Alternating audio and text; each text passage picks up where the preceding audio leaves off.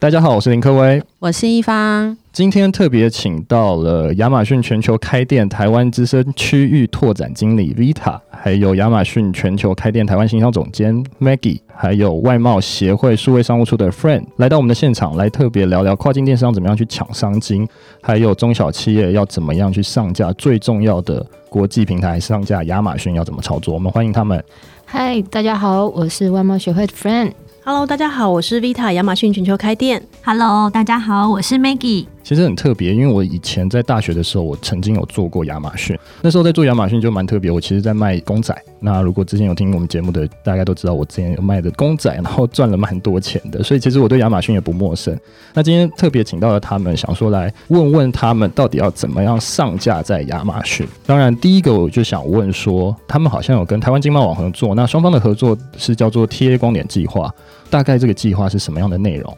先简单跟各位介绍一下我们台湾经贸网。那台湾经贸网其实是一个国际贸易局委托外贸协会营运的，从二零零二年营运到现在也有十八年了。可以说是台湾目前唯一国家级的 B to B 外销平台，整合了电商商圈全方位的服务。成立的初衷就是为了帮助各位中小企业来运用电子商务来开拓市场。那其实经贸网也提供了十四种语系的外销网站，还有无上限的展示空间，向全球买主展示台湾产品的优势。还有为了买主行为提供了数据分析、网站营运数据仪表板，协助厂商来掌握商机、精准开发。另外，其实我们也有提供。了像是买卖旺的服务，让买主可以在线上下单您有兴趣的商品。那另外有客制化的视讯服务，让不方便出门的买主在家就可以跟厂商一对一的洽谈。在疫情期间，我们也冲出了一波订单。台湾金网致力于提供电商生态圈的全方位服务，那当然也包含了像跟全球知名的电商来合作，就像电商龙头亚马逊这些合作伙伴。那还有像第三方国际认证服务 DMB，甚至是产品拍照或者。是影片拍摄，还有网络行销，甚至是 SEO 的网页优化，还有电商人才的培训，还有近期最火红的线上 VR 虚拟展馆等多元的服务内容。那 TA 光点计划从二零一八年开始，就由外贸协会和台湾经贸网和亚马逊全球开店的台湾团队，从亲自培训到选品上架、竞品分析到专属的优惠资源，已经成功辅导过超过百家的台湾优秀企业来上架亚马逊的美国跟日本站等等。那这些都。都有不错的销售成绩。那随着全球产业跟经贸环境的演变，考量到台湾的中小企业大部分都是代工的模式，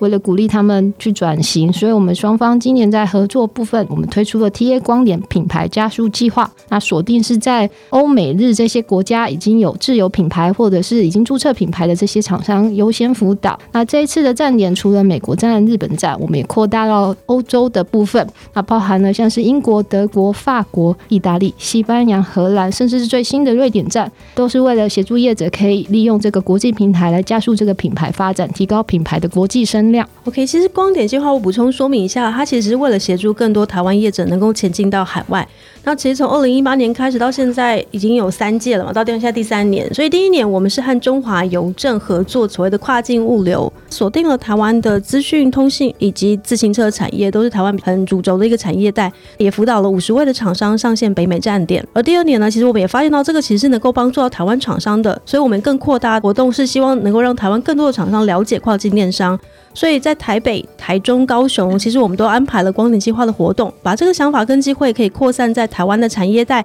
另外，在产业面，我们也扩及到手工具以及运动、健身器材等等的，并且我们也开放了日本区域的辅导上线。而二零一九年中，在亚马逊全球开店开始架构服务商体系的同时，我们也把这个元素加入了这个计划。我们也希望更丰富整个计划，去加速台湾的品牌销售到全世界。主要是我们在新卖家上线的环节，逐一将各类型的服务商建立起来，能够让台湾的企业及早数位布局，也可以寻求专业服务商的协助。好，那我想要先询问一下 Maggie，就是说亚马逊全球开店发展的一个现况跟优势是什么？跟听众稍微简介一下，这样子。好啊，今天真的很荣幸可以跟听众来分享一下关于亚马逊全球开店。那老实说，其实今年呢是个全球非常变化多端的一年。因为受到疫情的影响，我们有发现，其实全球的消费者他们不断的都在改变他的这个消费模式啦。其实最常看到就是实体购物转到了线上，所以根据第三方的资料，有百分之六十八的受访者表示，在这一波疫情即便缓解，他们还是会继续在线上购买他的生活必需品。更有百分之四十三的人表示会进行更多线上购物，所以我们其实看到在全球的这个采购模式，不管是 B to B 还是 B to C 都是一样的。那企业也是转向到线上采购，所以很多地方它是封城锁国的状况，但是为了保持防疫距离，并且也要做企业基本的运转，所以其实我们有发现 B to B 的这个买家的规模啊是持续的翻倍增长。那亚马逊全球开店的优势其实是帮助台湾的中小企业把 MIT 的这个好产品可以透过网络销售到全世界亚马逊超过三亿的消费者手上。那其实这当中有包含一点五亿以上的亚马逊的 Prime 会员，我们其实很推荐卖家应该要来使用这个亚马逊物流 Fulfillment by Amazon FBA，因为它是我们一个蛮大的优势。台湾的卖家把物品送到我们的仓库，那我们公司营运中心的这个团队会负责取件啦、包装、配送，并且也提供买家咨询退换货的这种客户服务，帮我们的卖家去节省时间、人力、物力跟财力。所以其实可以一国庆仓，然后配送到多国。我们非常推荐就是这个 FBA 啦，因为是亚马逊它还蛮特有的。那其实，在基本的月费上，我们现在已经开启每个月三十九点九九美金就可以卖到多国海外站点的基本的月费了。所以，其实台湾卖家他可以一个月付三十九点九九美金，是卖家后台的费用，就可以开始准备产品上架。所以等于说，亚马逊全球开店，它现在是等于说正式进军台湾，在服务台湾的厂商了嘛？对，可以是这样说的。那现在台湾厂商多吗？现在台湾厂商哦，这个呢，我我们待会会跟大家讲，就是呃，很多厂商已经加入了，所以请台湾的中小企业们赶快加入我们。对对对，好哦。那我其实蛮好奇，因为我大概有看到数据，二零一七年亚马逊全球开店有进来台湾嘛？那为什么他会选择台湾的市场？还有全球开店的简介大概是什么？其实亚马逊成立一九九五年是非常非常早的零售的电商的网站了。那其实，在当时啊，成立台湾的时候，我们其实没有参与这个决策的过程啦。但是我们自己推估，其实跟文明世界的这个 MIT 的产品品质是绝对有关联的。因为亚马逊它这个愿景是希望成为全世界最以顾客为中心的公司。其实，在台湾有非常多知名品牌，也有全球消费者非常喜爱的这些产品，像台湾很强的这个 PC、ICT 相关产业，都是我们的世界之光。所以，我们觉得跟这个原因一定是有相关的。那其实亚马逊全球开店呢？我们的愿景是希望让所有台湾的品牌都可以跨境到全世界，迈向海外的这些很广大的消费者，给到他们。所以目前其实亚马逊给到台湾卖家的站点有超过十个以上。目前今年我们上个礼拜刚开放的其实是澳洲站点，所以全球现在有十二，包含美国、加拿大、德国、英国、法国、意大利、西班牙、荷兰、瑞典、日本、墨西哥，还有我刚才讲的澳洲。那我们的团队其实是协助台湾在地的厂商上架贩售。那我们的产品就像我刚刚有分享到的这个 FBA，我们的一百七十五个营运中心可以帮助台湾卖家销往世界两百多个国家和地区。了解。那我想问一下，亚马逊全球开店在台湾设点，台湾经贸网是你们第一个合作的对象吗？其实我们跟那个外贸协会台茶真的算是我们第一个合作的对象，哦所以我们在台湾当时的 launch event 其实是跟着台茶一起的，也是考虑到其实台茶他们有非常大的台湾的中小企业的这个会员，并且也是长期的在帮助台湾的这些公司迈向海外。好，那我补充一下，刚刚 Maggie 说了，其实外贸协会一直以来都是以全台湾的中小企业是服务对象嘛。除了协助中小企业将经营的触角扩展到全球之外，也持续的在推行数位转型。目前外贸协会设立的台湾经贸网，也是和亚马逊积极的在开拓 B to C 跟 B to B 双通道销售的目标，其实是一致的。所以，其实亚马逊与贸协共同在协助台湾的业者以跨境电商的形式拓展对外的贸易。那在二零一八年，其实为了深化两边的合作合作的强度，我们也跟 Tytra 签订的 MOU 的合作备忘录。那也透过了备忘录的签订之后呢，其实亚马逊积极的参与冒险举办的一些电商研讨会的活动，也能够让台湾的企业充分了解我们的运作。那同时，冒险也会将推荐优秀的一些产业，透过 Amazon 的培训啊，还有辅导，然后写出他们的跨境电商业务，持续推动台湾整个的跨境的飞轮可以转动。那就加速台湾跨境电商产业的发展。那其实光点计划二零一八年就是我我们双方合作启动的第一届的这样的活动。对，所以等于说光点计划已经有三年的时间，那应该也辅导蛮多蛮多的中小企业到亚马逊去上架了。那这样子的话，其实我就蛮想问，台湾中小企业其实从事跨境电商到底有什么挑战，还有遇到什么样的困难？以台湾的中小企业来说，我们贸协跟 Google 这些机构所出版的《台湾企业跨境关键报告二点零》，可以看得出来，我们台湾的中小企业大部分收入还是以内需市场来为主，从事外销的比例会比较少。是那他们的数位化的程度其实还算蛮高的，大概有七成已经用网络来做销售的管道了。那其实这些企业也分享过，他们过去今年的业绩大概有增幅到百分之十四，那预估明年可能会成长到两成的部分。那其实不同的时期的中小企业会有不同的营运目标，以他们来说，市场行销还有营运管理是大部分中小企业在做跨境的时候是主要的挑战。那以筹备期的中小企业来说，当地的物流啦，还有金流，甚至是法规政策都不是那么熟悉。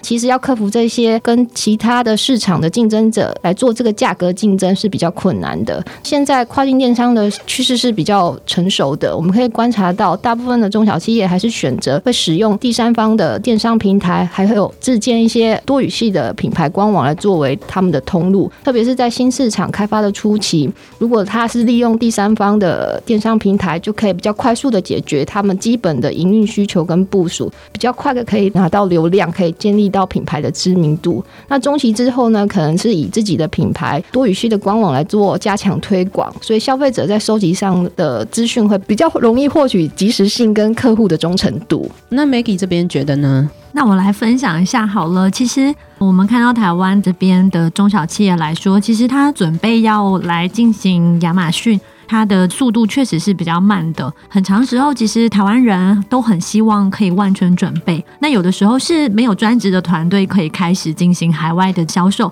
有的时候是因为没有语言能力，像是英文啦、日文或者是德文或法文。那有的时候其实是他没有电商的这个营运的技能啦，所以他在台湾其实也没有经历过，就是要在线上销售，或者是说还有一种企业是他真的是其实目前并没有说非常需要来进行跨境电商，因为他自己本身的业务量就非常忙了，这个订单的交期都有可能排到隔年度。但这些理由啊，或是原因，其实老实说，我们现在在看哦，其实它不应该阻碍台湾的品牌来进行跨境电商，为海外以及未来进行布局。因为很多时候，其实我们真的没有办法所有事情都准备好再开始嘛。再加上这个世界唯一不变的真理，其实就是改变了。那我们现在就是建议给到这些企业，其实就是要赶快抓住全球的这个比较大的趋势跟不会改变的事情。那不会改变的事情是什么呢？其实，在疫情的影响之下，更多消费者当然就倾向往线上来进行采购，包含公司也好，或者是一般的消费者。那这些采购者，其实我们长期都有发现，买东西的人都是希望 CP 值要好，也就是说，这个东西要很便宜，可是产品品质要很好。我觉得产品品质是非常重要的。那台湾 NIT 的产品，其实我觉得那个品质应该已经是，我觉得应该是最棒的了。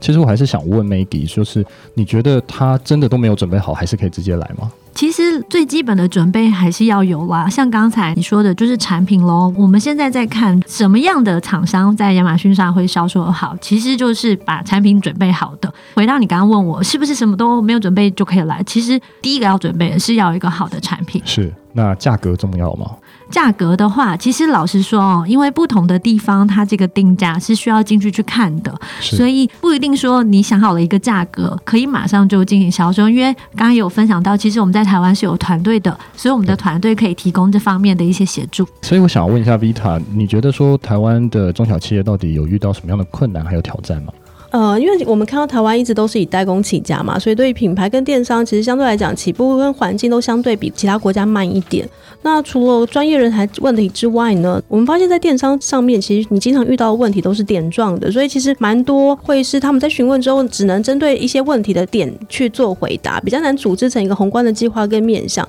那在这种状况下，其实，在台湾的老板们，他们就没有办法很快的去 focus 他需要的一个流程跟他的时间点在哪里。所以在资讯爆炸跟这样的一个状态之下，其实台湾现在企业是需要花费比较多的心思去拼凑出答案。所以我们会建议是，如果他没有组织成一个电商的小组团队，而是更不容易去推进发展他的公司对于跨境电商这条路。所以我会建议是说，其实对他们来讲，你进入跨境电商等于是重新开始，所以在心态的归零跟你整体的变化的拥抱上面是非常重要的。所以其实我真的还是觉得，毕竟不同的市场，其实电商就是真的还是要把心态归零，然后重新去打这个市场。我觉得这才是比较重要的。所以等于说你在台湾有多好的战绩，或是更好的品牌力，其实在国外可能都是零。以我操作的经验，还是要不同的思维去做不同的事情会比较好。所以我蛮想问，第三方电商平台是中小企业做跨境的非常好的通路，那可以分享一下上架在亚马逊的初期，它需要投入多少成本？还有台湾厂商想上架亚马逊，到底需要准备什么样的东西呢？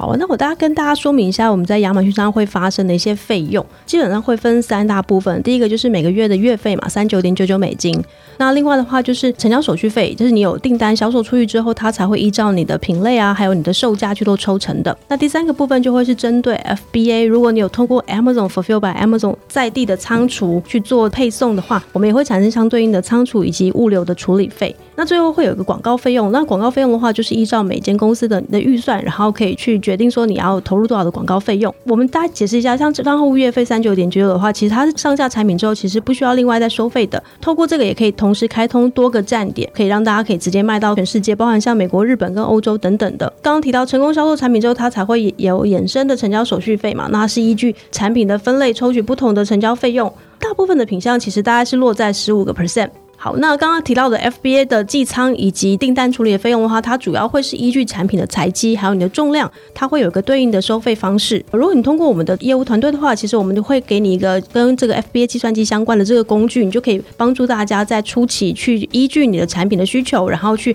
计算出来你可能产生的费用。那如果真的说要针对这个初期的投入成本的话，其实我是觉得每个厂商不大一样啦，是对。那我很难在这边告诉你说一定是多少的费用，可是我可以想象得到是像我们现在在进行的光点计划这个方案，这一次的补助其实每个厂商是两万块台币，然后它其实包含了蛮多在针对卖家是在做初期的这个基础建制的。所以，我可以讲说，如果你才刚开始想要接触跨境电商，然后你希望从小的部分开始慢慢的做的话，我相信这个费用大概就会是一个基础会需要投入的一个费用。可是我一直蛮想问，因为毕竟我们常常会接到很多人在询问有关亚马逊的一些知识啊，那这样的知识可以在哪里找得到呢？就是假如说一般中小企业他只是想要查看一些亚马逊的知识，假如说他可能月费是多少啊，可能 FBA 的采集又是多少啊，这样的资讯要在哪里找得到？好啊，我可以跟大家分享有两个地方，一个是我们有脸书的官方粉丝团，叫做亚马逊全球开店，现在已经有四万多粉丝啦。哇，很棒！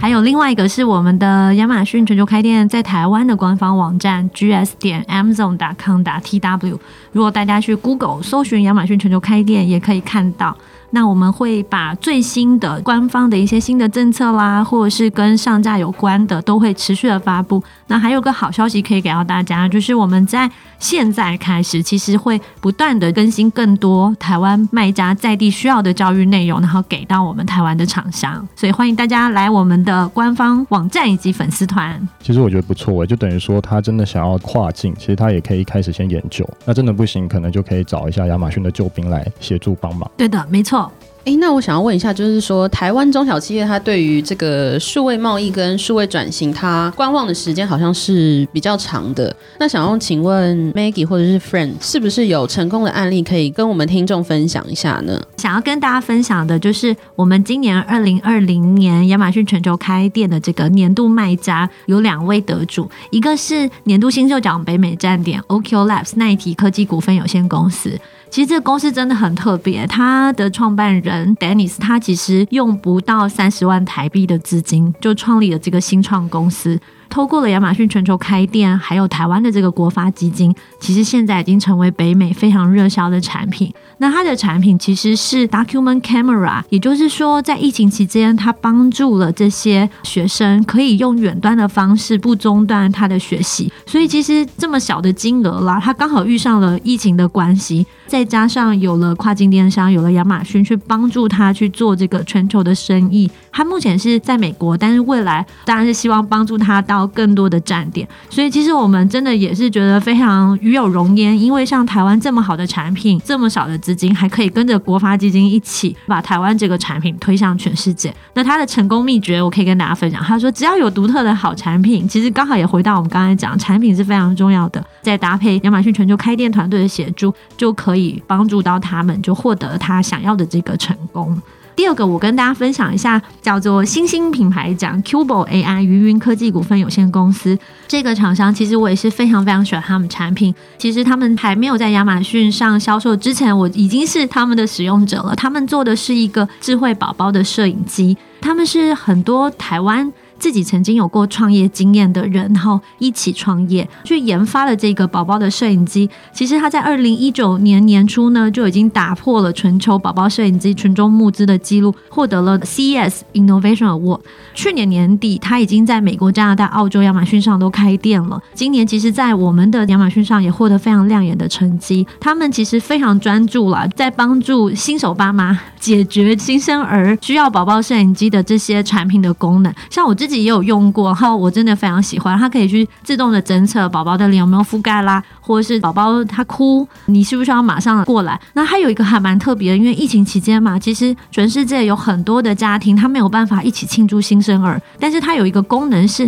它可以在远端看到宝宝，并且跟他讲话，所以有蛮多他们有跟我们分享，就是在美国的家庭，其实他们迎接新生儿的方式是用 Cubo AI 这个 Baby Camera 去一起看到小孩，但是就没有办法近距离接触。喽，可是我们也觉得非常开心，可以帮助这么好的台湾产品去销售到全世界。那我这边也分享一个经贸网的厂商案例给大家。他是一个本来是第一代经营者，是以知名品牌 BOSS 代工起家的。那本身经营了三十几年之后，在第二代新生代的这个接班人尝试转型之后呢，他们本来一开始是想要做一些小巧的转音混音器，但是不被那一些专业人士看好。那因为现在是一个像安迪沃尔说的，在未来每个人都会闻名十五分钟一样，人人都可以说是一个网红和直播主的时代，所以他从中发现一些小型而且简易的调音混音。的需求，所以他开始用自有品牌来做生产还有推广，并且他是用跨境电商的方式来做主要的销售通路。他除了本身是我们金茂网会员之外，他也有上架到美国跟日本的亚马逊，那目前都有不错的销售成绩。接班人他也曾经在金茂网的影片中来分享过，除了参加一些我们冒险本身办理的一些实虚体的参展活动，那也在亚马逊上推广。透过这个方式之外，它可以比较快的取得到流量。那也有买家跟他在亚马逊购买之后的一些产品评论之中，他跟买家做一些互动讨论，那从中之间他得到了一些开发新产品的方向。等于是说，他把亚马逊当做他的一个销售平台之外，也成为一个他作为数位转型的一个工具。其实这些也算是一些不错的数位转型的经验。所以其实这些例子就是想要鼓励台湾的中小企业对于数位贸易或数位转型。不用太觉得好像是不可能的一件事情，是可以透过这种小资本就可以达到的，可能会有很大的成效。这样子，最后我想要问一下，在疫情的后时代，不知道 Frank 跟 Maggie 有没有对于台湾中小企业有什么样的建议，跟有什么样新的商业机会吗？其实，在这一次的疫情冲击之下，我们看到很多的商业模式还有社交的模式都已经改变了，甚至是教育模式都改为成线上的版本。所以，有专家都说过，这次的疫情可能会把企业的数位转型加速了五到十年。其实大家都可以透过新闻可以看到，不管是欧美或者是亚洲，那有一些比较难达成的这个数位化政策，都在这一次可以快速的达成。所以在这个疫情之下，如果您可以多加利用我们这种数位的工具部分，那像猫协的数位强化贸易振兴方案，或者是我们台湾经贸网，或者是亚马逊，那绝对是各个产业外销的最好的一个工具。那欢迎台湾的更多中小企业来多加运用。哎，那 Maggie 你觉得呢？其实后疫情时代嘛，我们当然是建议台湾的这些公司赶快携手亚马逊全球开店的台湾团队，将台湾品牌卖到全世界。因为对于很多企业来说，其实今年是非常非常挑战的一年。是挑战，其实意味着机会啦，重生。还有蜕变，全世界非常多的企业，他们是不得不被强迫要转型做电商，做本土也好，或是做跨境。但是我们发现到，就是其实台湾它受到疫情的冲击没有其他的地区大，当然这是非常好的。但是用另外一个角度来看，如果全世界的企业它都已经在加速布局电商，本土也好，或是跨境也好，那台湾企业如果我们有太多的时间，当然这某方面来讲，我们也是会担心，就是说是不是应该要赶快加速策略性的布局来加入跨境电商，将我们的台湾这些产品从实体的零售通路啦，就不管是海外还是说是在台湾也好，或者是说这种线下展会接单的销售模式，因为大家会发现，其实台湾今年的展会真的上半年取消了非常非常多。那我们是觉得要尽快移转到电商的这一个去做，不只是对到消费者 B to C 生意，也要去做到海外的这个 B to B 的线上。这种商采的这个消费的新趋势，去拥抱并且迎接这个后疫情时代的新常态，所以当然是非常非常鼓励台湾的中小企业赶快跟着我们一起把产品迈向全球。所以我觉得台湾的厂商真的蛮幸运的，因为有外贸协会这么好的资源，还有亚马逊全球开店也有这么好的 support，我们这样台湾的厂商今天的内容真的非常丰富。对跨境电商，还有对中小企业，如果真的想要跨海来做生意的话，其实真的非常的重要。那我们谢谢今天 Maggie、Vita 还有 Friend 来到我们的现场，我们谢谢他们，谢谢，谢谢大家，谢谢大家，谢谢大家，谢谢各位，谢谢一份。这六集是我们跟台湾经贸网特别合作的节目企划。如果对台湾经贸网有兴趣的，都欢迎点击下方的链接，可以去台湾经贸网逛逛哦。谢谢大家收听。